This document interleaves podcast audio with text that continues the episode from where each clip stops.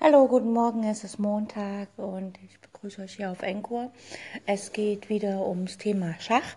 Diesmal geht es um ein Schachbuch, was ich mir letztlich organisiert hatte und gestern dann endlich mal gelesen habe.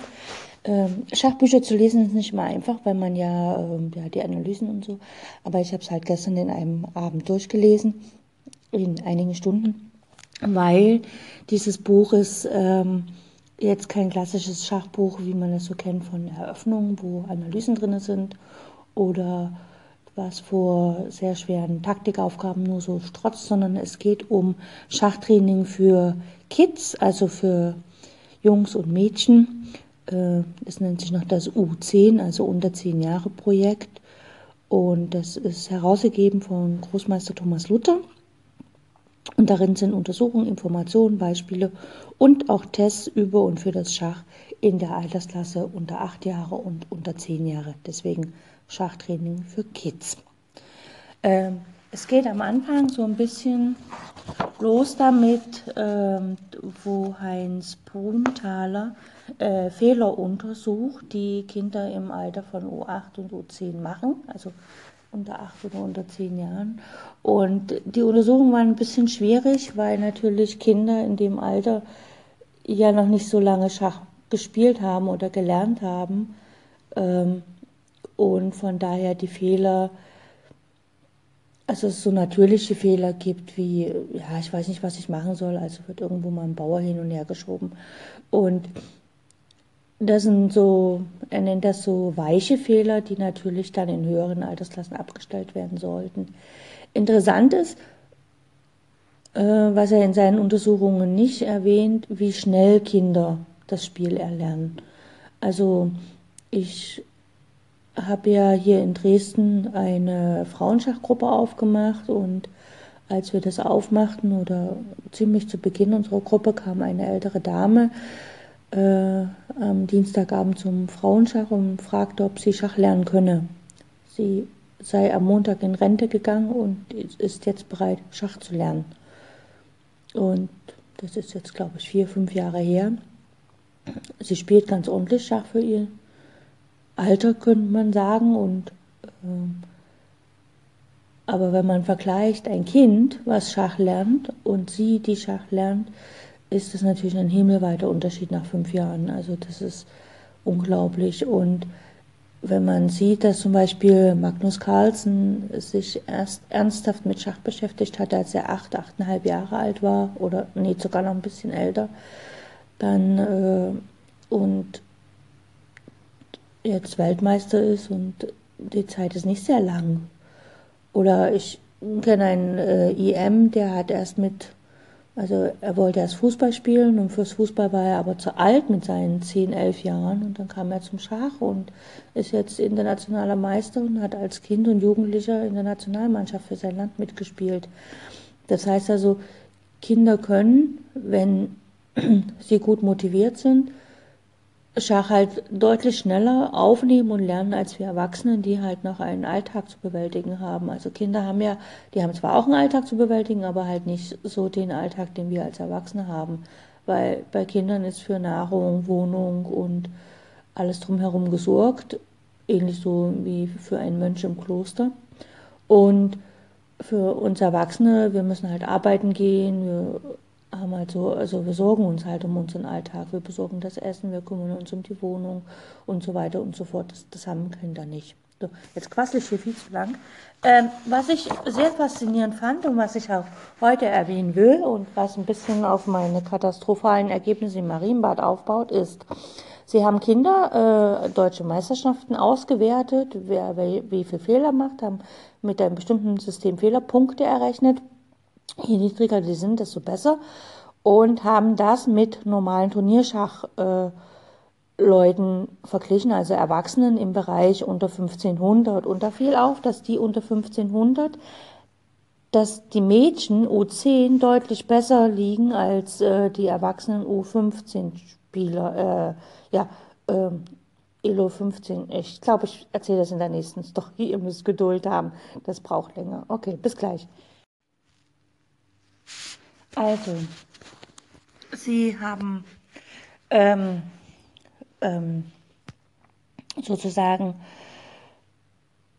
deutsche Meisterschaften U10, also unter zehn Jahre von Jungs und Mädchen ausgewertet, und zwar aus dem Jahr 2016 und auch die deutsche Meisterschaft U12 äh, aus dem Jahr 2016.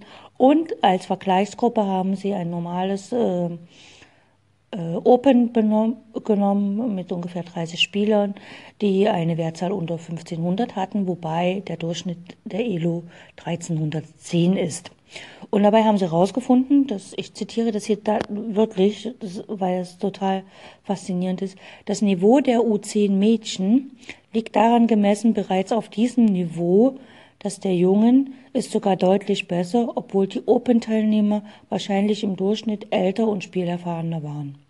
Das heißt also, dass die Mädchen U10 und die Jungs auch U10 gleich oder besser spielen äh, als normale Open-Spieler mit einer Elo unter 1500. Und ich muss sagen, ich habe ja jetzt äh, in Marienbad Schach gespielt und hatte zuvor ein halbes Jahr pausiert. Und ich habe die letzten drei Runden gegen Mädchen im Alter äh, U12 gespielt. Und hier steht auch noch, dass äh, U12 immer schon eine Leistungsklasse besser spielt oder manchmal sogar zwei Leistungsklassen besser als äh, zwei Jahre zuvor. Das heißt also, selbst wenn diese Kinder eine Ratingzahl von 1200, 1300, 1100 hatten, spielen die nicht so, die spielen ganz anders. Und ähm, ich kann mich jetzt dafür cremen und ärgern und machen und äh, Schachfreunde können drüber lachen und machen.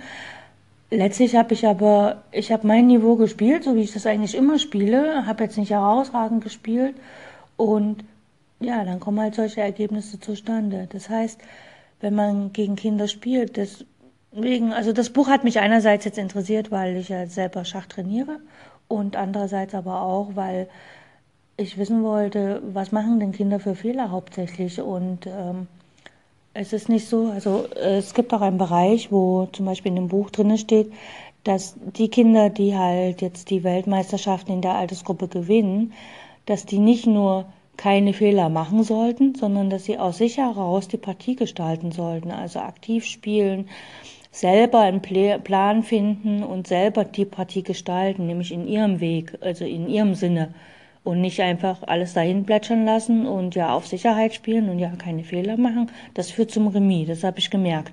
Sondern man muss aus sich heraus einen eigenen Plan entwickeln, eine eigene Idee entwickeln und halt wirklich sogar mit einem gewissen Risiko äh, auf den Gegner losgehen und sozusagen ihm sei, die eigenen Ideen aufzwingen und das Spiel so gestalten, wie man das gerne selber möchte.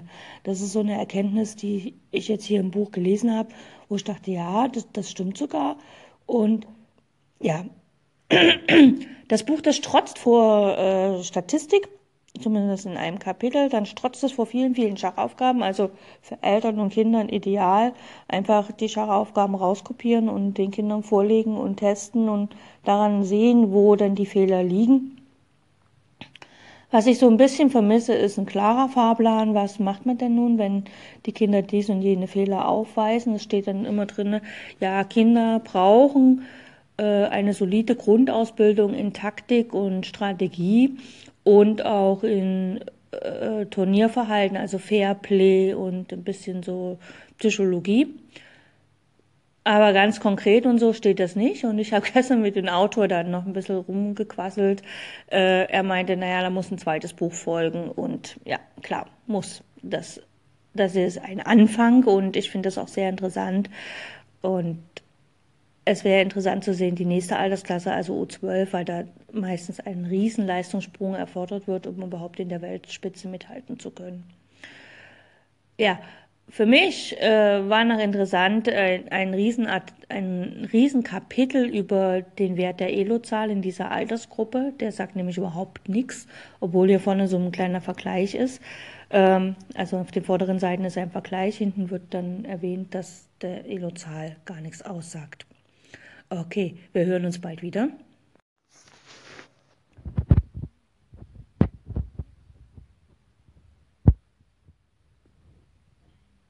Ganzes Kapitel zum Thema Elo-Zahl bzw. Rating. In Deutschland haben wir ja die deutsche Wertzahl, also abgekürzt DWZ. International ist es die Elo, was aufgrund des Berechnungssystems vom Herrn Elo, daher gibt, ergibt sich der Name. Und im Grunde ist es keine, äh, also zumindest ähm, in dem Buch steht das so, dass es keine Zahl ist, die die Leistung anzeigt, sondern also die Leistung, wie der Schachspieler halt äh, spielt, sondern dass es eher anzeigt, wie der Spieler in Turnieren spielt. Und das merkt man, also das sieht man zum Beispiel, wenn man, äh, also jetzt im Kinderbereich, ist es halt so, dass die Kinder am Anfang eine relativ niedrige Wertzahl haben. Ist auch klar, weil sie halt gegen Spieler spielen, die auch eine niedrige Wertzahl haben und so ihre erste Wertzahl natürlich sehr niedrig ist. Und dann äh, baut sie sich auf. Ähm, Wertzahlen werden anhand der Turnierleistung mit einem Faktor berechnet. Der Faktor bei Kindern liegt bei 40, bei Erwachsenen dann bei 20, wenn sie äh, eine gewisse Anzahl von Turnieren und Partien gespielt haben und auch ein gewisses Alter erreicht haben, hat man ein relativ hohes Niveau erreicht, äh, verringert sich der Faktor auf 10. Das heißt also, wenn man verliert, verliert man nicht ganz so viele Ratingpunkte. Wenn man gewinnt, hat man es natürlich auch schwerer, die hochzubekommen. Und viele Kinder, die mit Faktor 40 in irgendwelche Turniere gehen und dann sehr gut spielen, kommen sehr schnell hoch auf eine sehr hohe Wertzahl und dann auf einmal äh, haben sie ja Faktor 10 und können nicht so schnell wieder abfallen. Das äh, erklärt auch so ein bisschen die Inflation der Ratingzahlen, dass halt viele plötzlich sehr gut sind und dann im oberen Bereich wirklich die Supergroßmeister Stück für Stück ihre Zahlen erhöhen und so würde der Weltmeister von vor vielen Jahren mit seiner Wertzahl, die damals die beste war, heute nur noch unter den ersten 100 irgendwo rumschweben. Jo, das ist das eine. Und das andere, man sieht auch, die, dass die Wertzahlen wirklich nur Turnierzahlen sind. Wenn jetzt zum Beispiel ein Erwachsener vom Erwachsenenbereich in den Seniorbereich wechselt, also ein gewisses Alter erreicht hat und dann beginnt Seniorenturniere zu spielen. Es ist ja so, viele Seniorenturniere sind ab 50, also wenn jetzt jemand zum Beispiel 50 Jahre alt wird, kann er im Seniorenbereich mitspielen.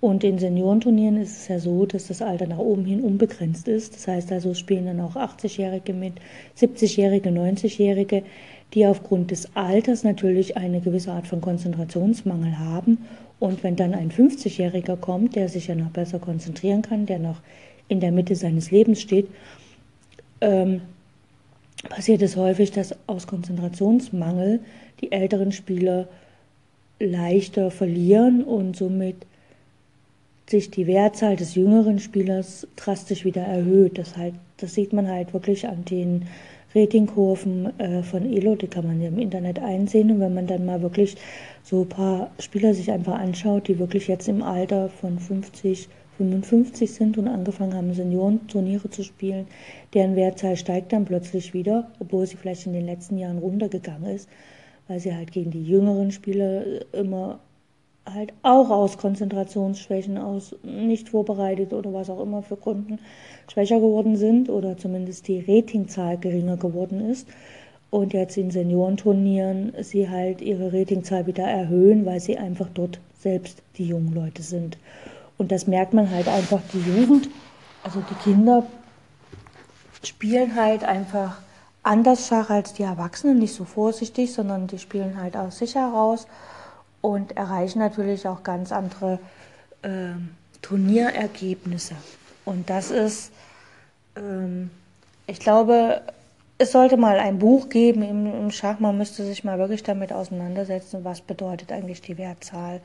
Hier in dem Buch gibt es dazu ein ganzes Kapitel, was ich sehr interessant finde, was aber letztlich auch nichts sagend ist, weil es sagt nur, dass man im Bereich unter acht Jahre, unter zehn Jahre der Wertzahl überhaupt keinen Wert geben kann und im Bereich unter zwölf Jahre, also zwei Jahre später, dann die Wertzahl dann doch schon relativ ernst zu nehmen ist. Okay, ich möchte damit mein Review über das Buch beenden. Äh, wer selber Schachtrainer ist, sollte sich das zulegen und lesen. Auch Eltern ist das angeraten. Okay.